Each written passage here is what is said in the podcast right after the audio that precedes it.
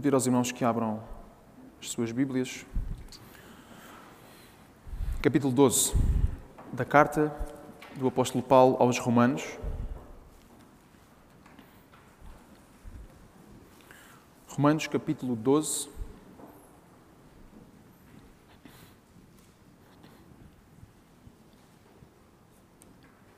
Romanos, capítulo 12, versículo 1. Nós uh, fizemos este estudo, partilhei com os irmãos a última vez que tive a oportunidade de partilhar a palavra com os irmãos. Iniciámos, de certa forma, o estudo desta passagem, do primeiro versículo do 12 capítulo da carta aos Romanos. Como eu mencionei da primeira vez que partilhei a palavra com os irmãos, já há umas semanas, este capítulo 12 é o início da prática que o apóstolo Paulo quer que as igrejas sigam com base na teologia que Paulo descreveu nos primeiros 11 capítulos. Paulo descreveu no início o pecado do homem e o estado pecaminoso em que a humanidade, a civilização humana estava já, ou jazia, o seu pecado, as suas consequências, a ira de Deus sobre o ser humano.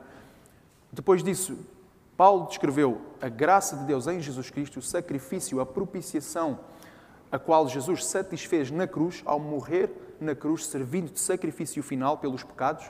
E, em consequência disso, é, qual é a resposta que nós devemos ter? De arrependimento, de fé e descrevendo que todo o pecador que se arrepende e crê em Jesus é justificado somente, exclusivamente, pela fé em Jesus, usando vários exemplos do Antigo Testamento. Para além disso, o apóstolo Paulo também vai descrever, aqui no, a partir do capítulo 9, uh, o plano que Deus tem para Israel. Então, se Jesus morreu na cruz e se os gentios agora podem, podem participar da aliança que os judeus faziam, podem participar das bênçãos, das promessas de Deus, então o que, é que acontece a Israel? Todas as promessas que Deus fez a Israel, simplesmente Deus vai rejeitar Israel? É isso? Então, nos últimos três capítulos, antes do capítulo 12, 9, 10 e 11, o apóstolo Paulo vai descrever a promessa de Deus para Israel em relação a Jesus Cristo. Jesus também morreu pelos judeus, Jesus também morreu por todo aquele que se arrepende e crê em Jesus. E com base em toda essa teologia, o apóstolo Paulo vai exortar à prática, vai chamar a atenção das pessoas: olha, eu rogo-vos, pelas misericórdias de Deus, que apresenteis os vossos corpos em sacrifício vivo, santo e agradável a Deus, que é o vosso culto racional. Vamos orar ao Senhor e peço aos irmãos que se juntem a mim numa oração. Pai, obrigado pela, pela tua palavra, Senhor. Obrigado porque tu és Deus santo, poderoso. Obrigado porque nos dás o teu Espírito que nos ajuda a entender aquilo que está escrito, Senhor. Que nós possamos entender não só na carne e no intelecto, mas que a, palavra possa entrar fundo no nosso coração e que possa provocar transformação no nosso coração na nossa mente, mas, sobretudo, Senhor, no nosso comportamento,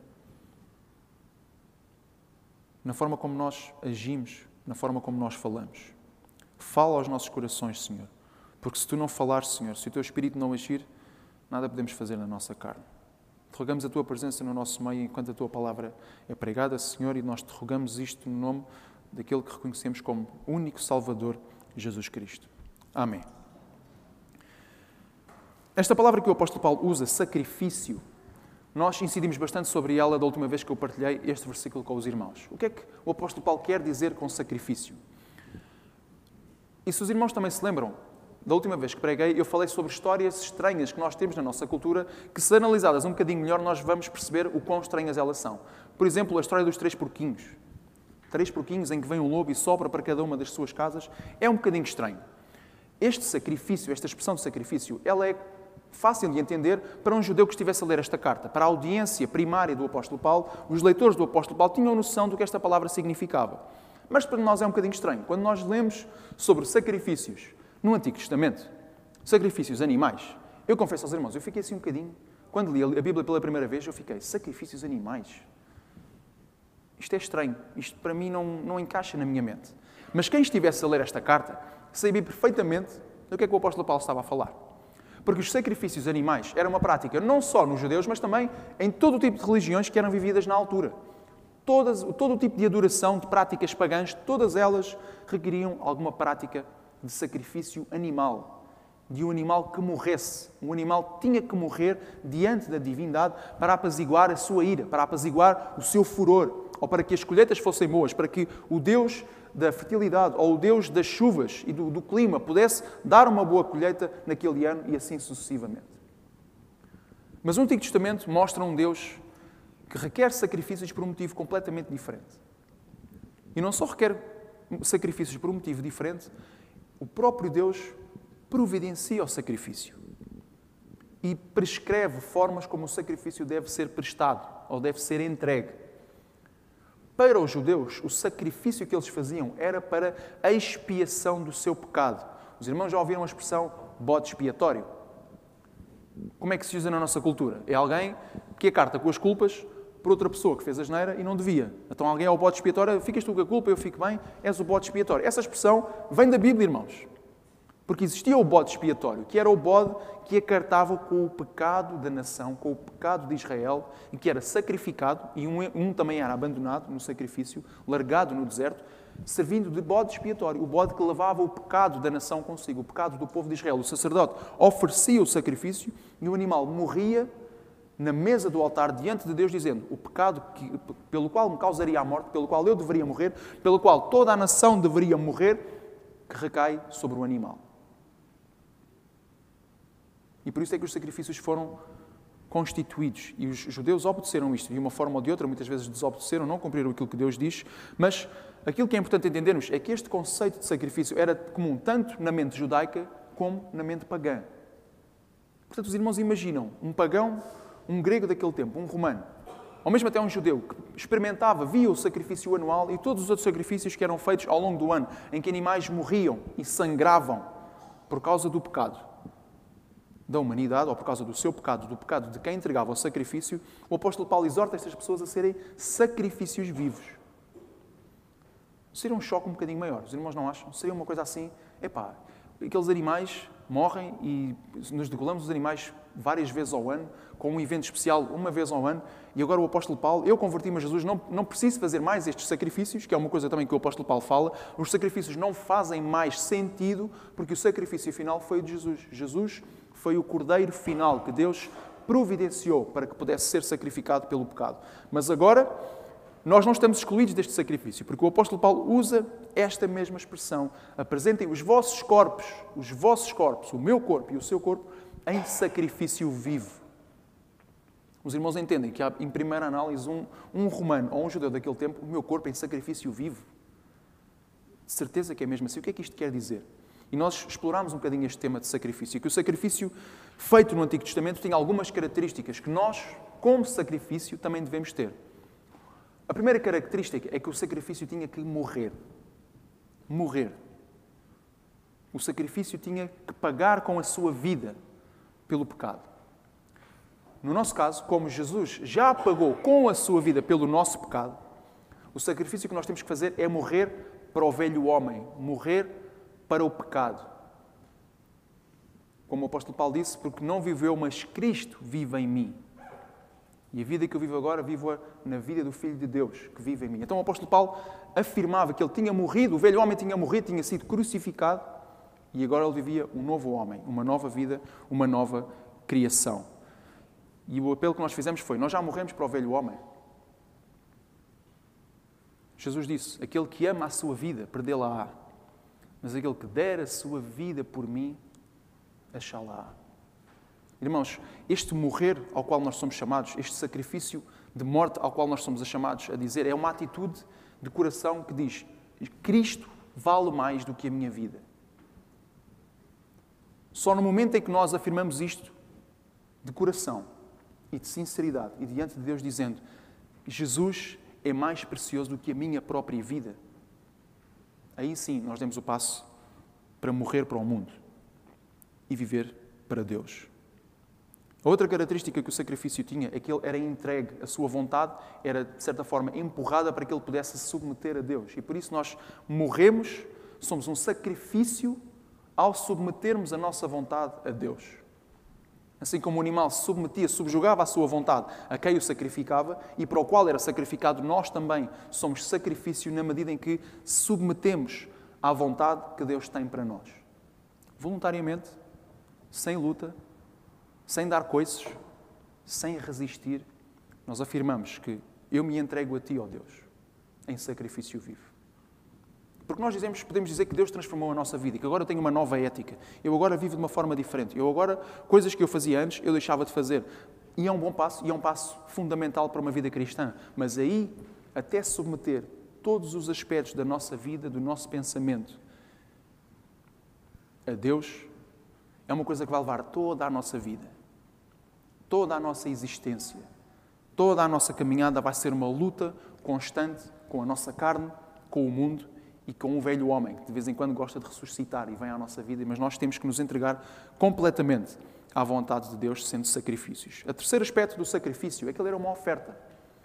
Era uma oferenda que era feita a Deus. Óbvio que Deus não precisa de nada, Deus não carece de nada, Deus não tem escassez de nada que nós precisamos de ofertar. Mas ainda assim, os sacrifícios eram vistos como uma oferta, como uma dádiva que se dava a Deus. E por isso nós também somos chamados a ser sacrifício ao ofertarmos, ao darmos dos nossos recursos que nós chamamos nossos, mas que na realidade são de Deus. Então, os nossos recursos também devem ser parte deste sacrifício que nós somos.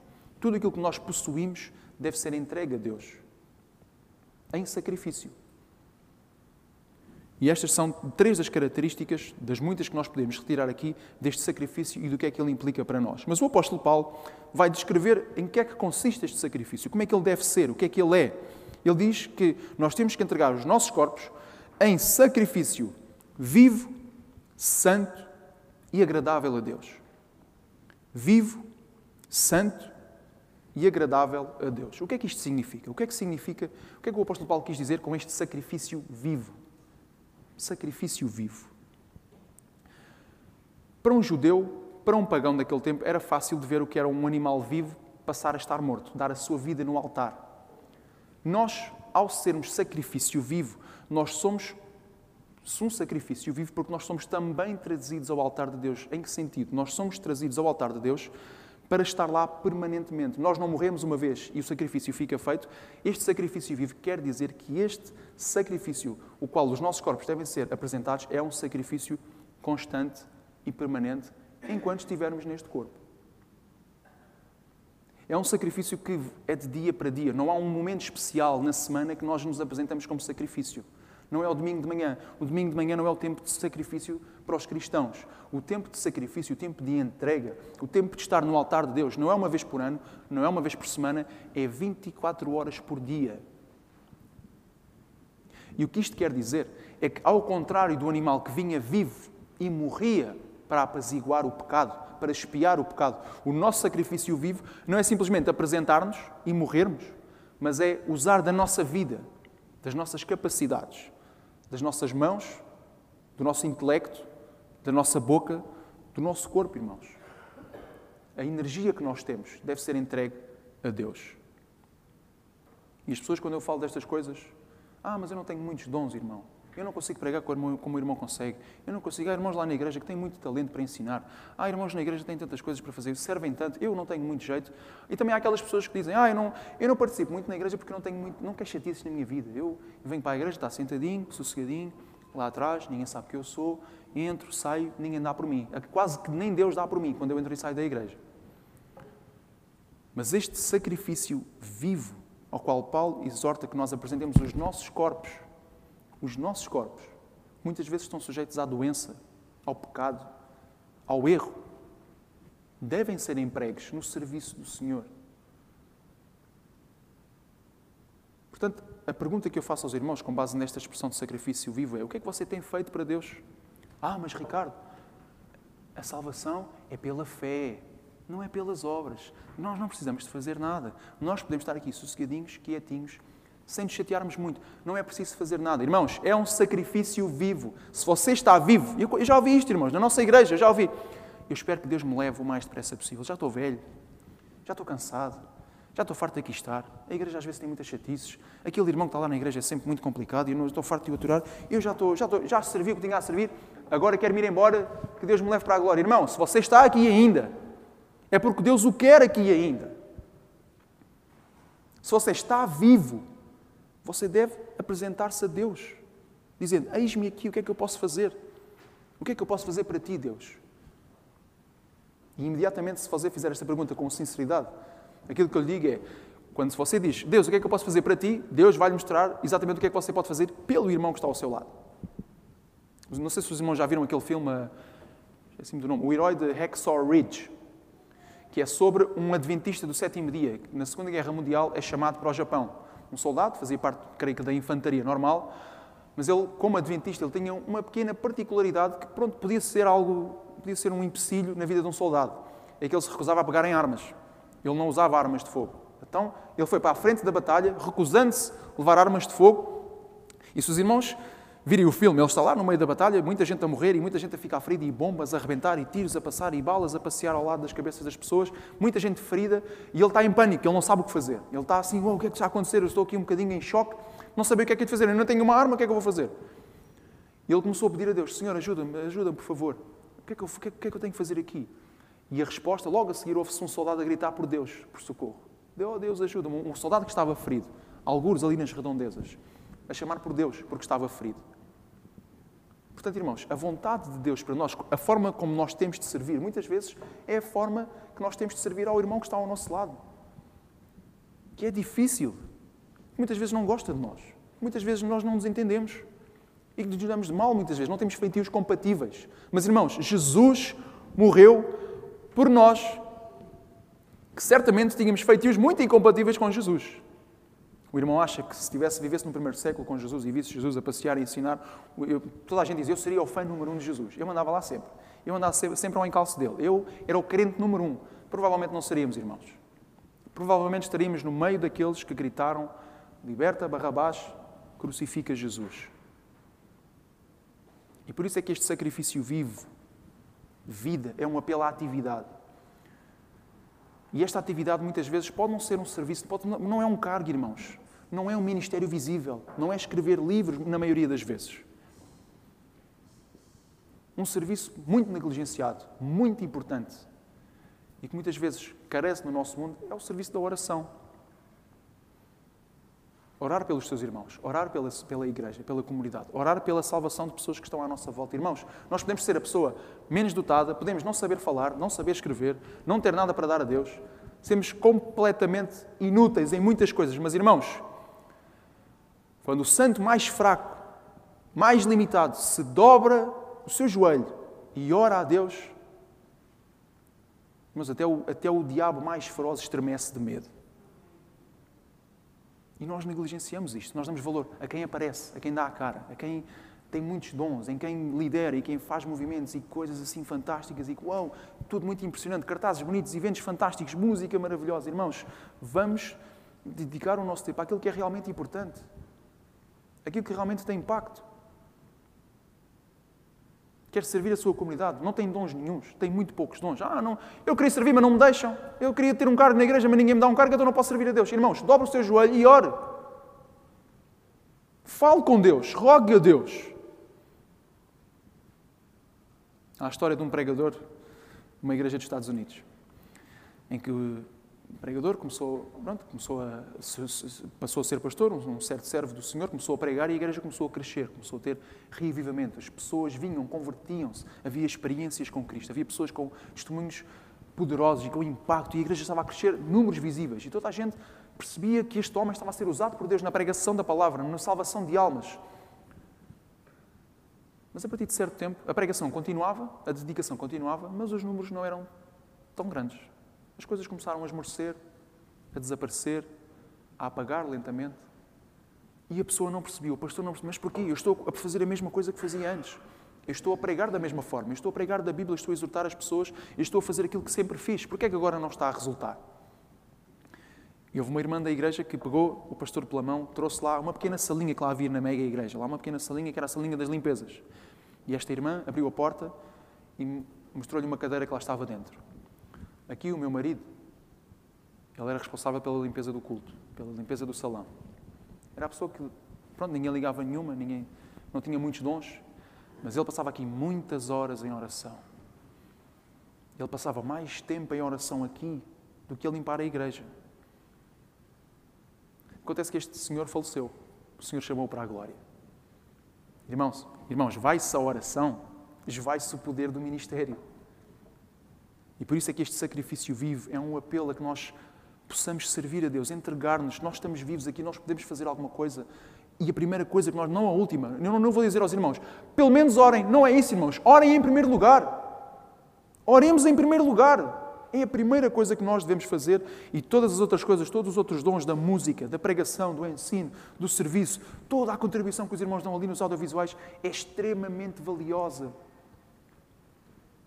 Mas sem a oração é completamente vazio, completamente inútil e sem valor. Para além disso, o apóstolo Paulo chama-nos a ser sacrifícios vivos e santos. Santos.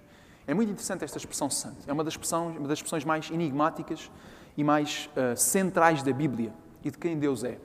O sacrifício santo que era apresentado no Antigo Testamento tinha a ver com a, as características que os animais queria, que Deus queria que os animais tivessem. Os animais tinham que ter características específicas e Deus não aceitava animais defeituosos, animais com manchas, animais que tivessem um pequeno defeito, Deus não aceitava. Deus tinha descrições específicas de como Ele queria que fossem os sacrifícios e de como ele queria que os sacrifícios fossem feitos.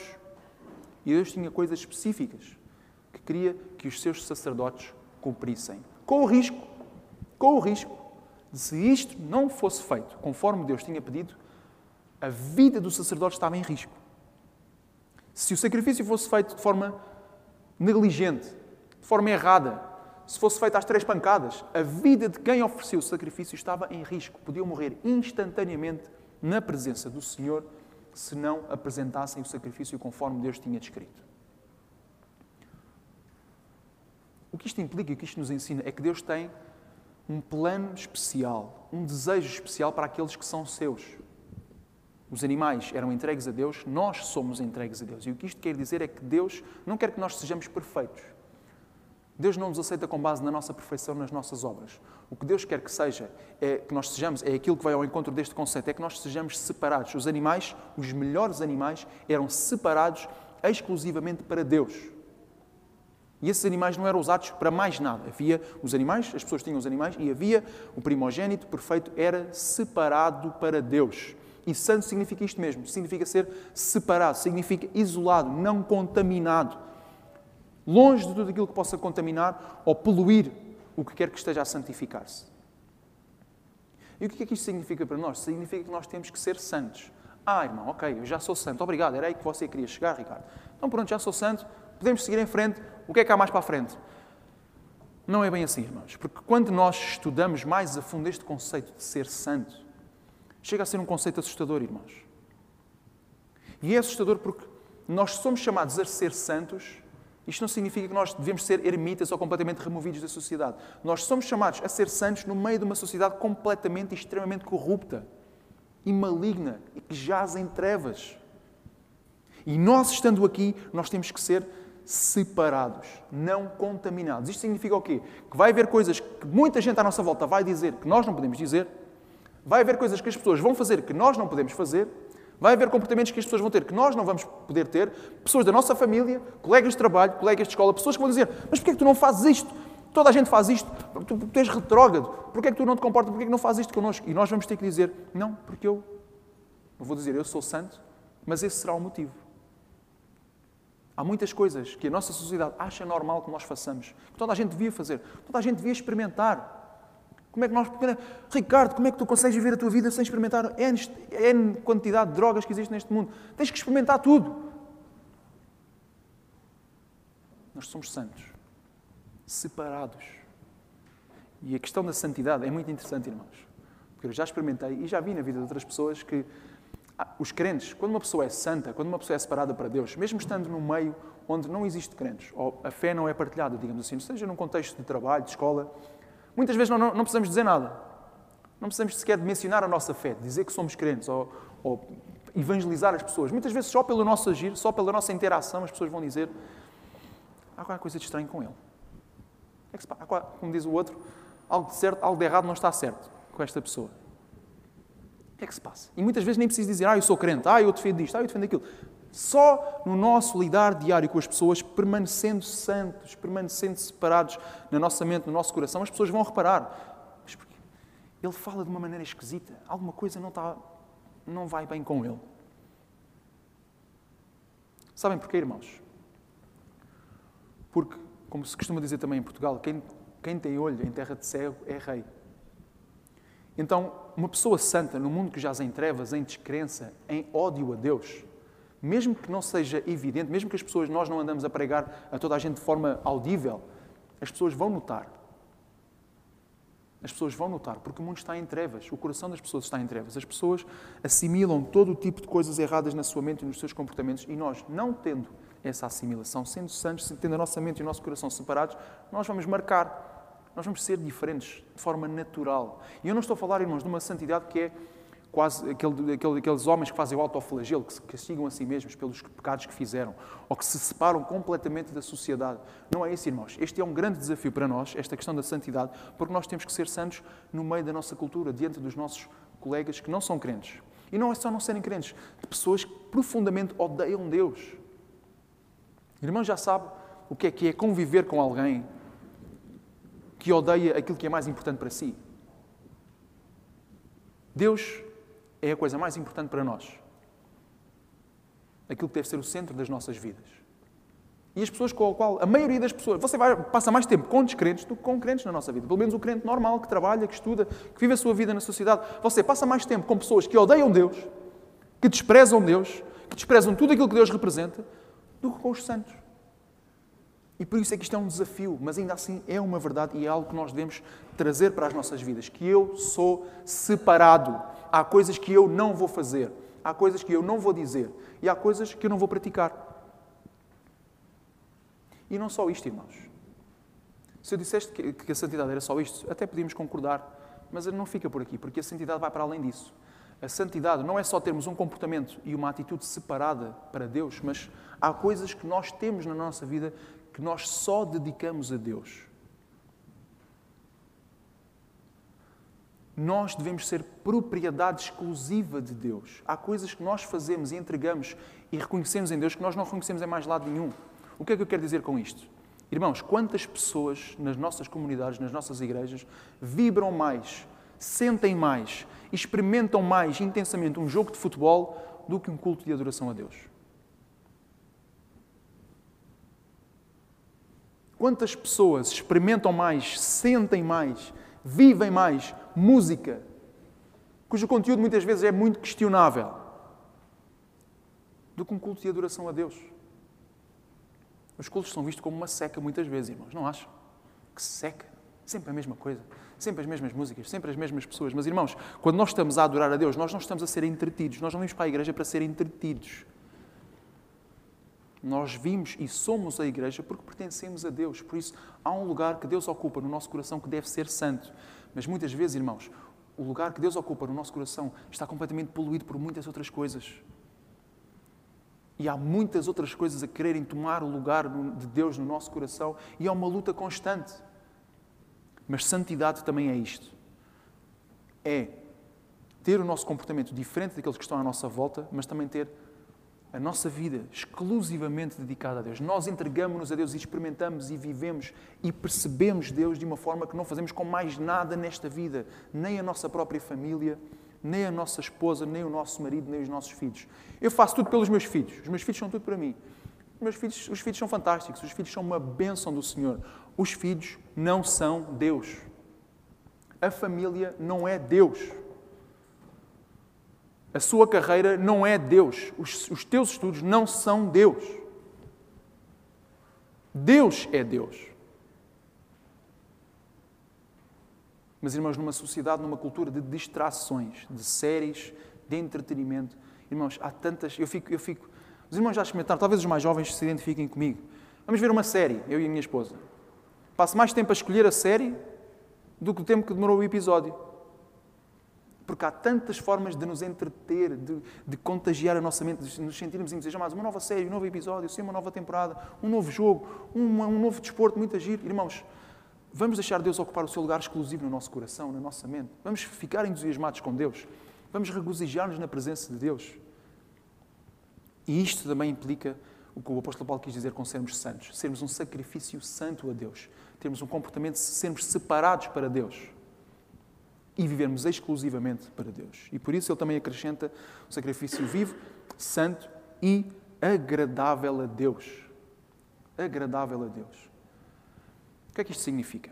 Este agradável vem do contexto judaico em que muitas vezes é traduzido na Bíblia. Aparece, por exemplo, no livro do Apocalipse, em que o sacrifício é de aroma agradável a Deus. Deus sente o aroma do sacrifício e do fumo que chega até Deus e Deus se agrada.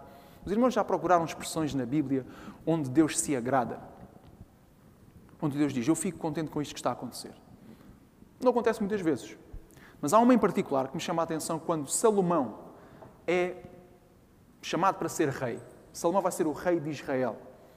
E ele faz uma oração. Antes disso, Deus promete: Olha, vou-te dar tudo isto, tudo aquilo que tu pedires, eu dou-te. Tudo aquilo que tu pedires, eu vou-te dar. E o que é que Salomão pede? Sabedoria, Senhor, para guiar esta gente difícil nos teus caminhos. E o que é que Deus responde?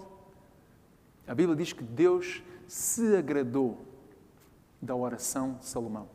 Salomão foi a primeira pessoa a orar? Não foi.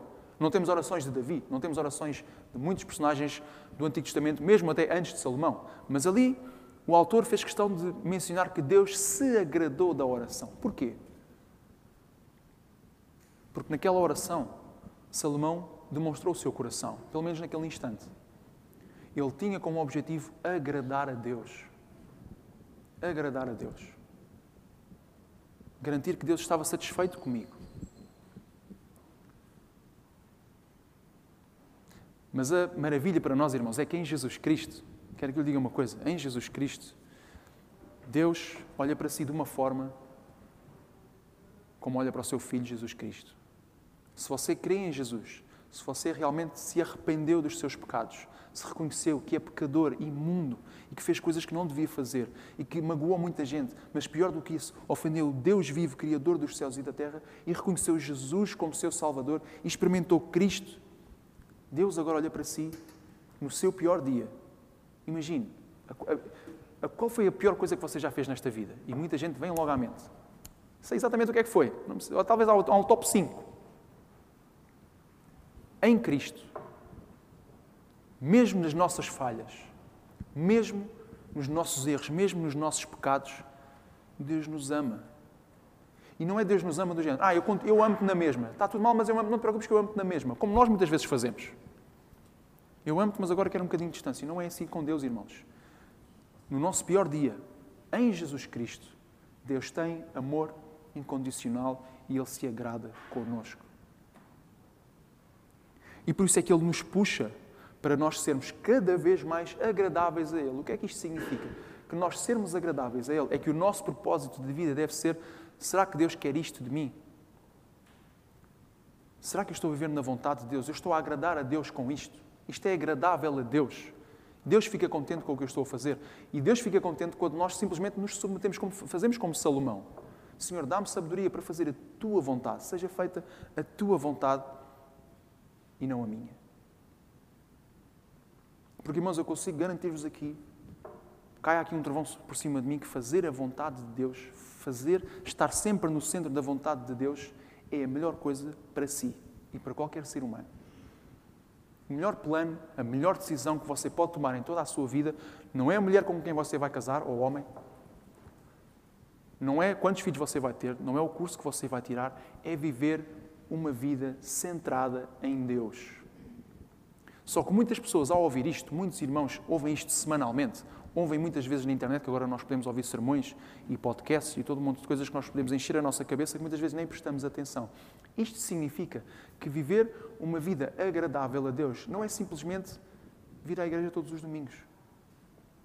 É ter uma atitude, é ter aquela alegria como uma criança que quer agradar ao seu pai. Os irmãos já experimentaram isto? Uma criança que quer agradar alguém superior, um aluno que quer agradar um professor, mas nós queremos agradar a Deus. E nós queremos fazer da vontade de Deus, o centro da Sua vontade, a nossa vontade. O nosso compasso, a nossa direção. E nós devemos ter alegria e prazer nisto.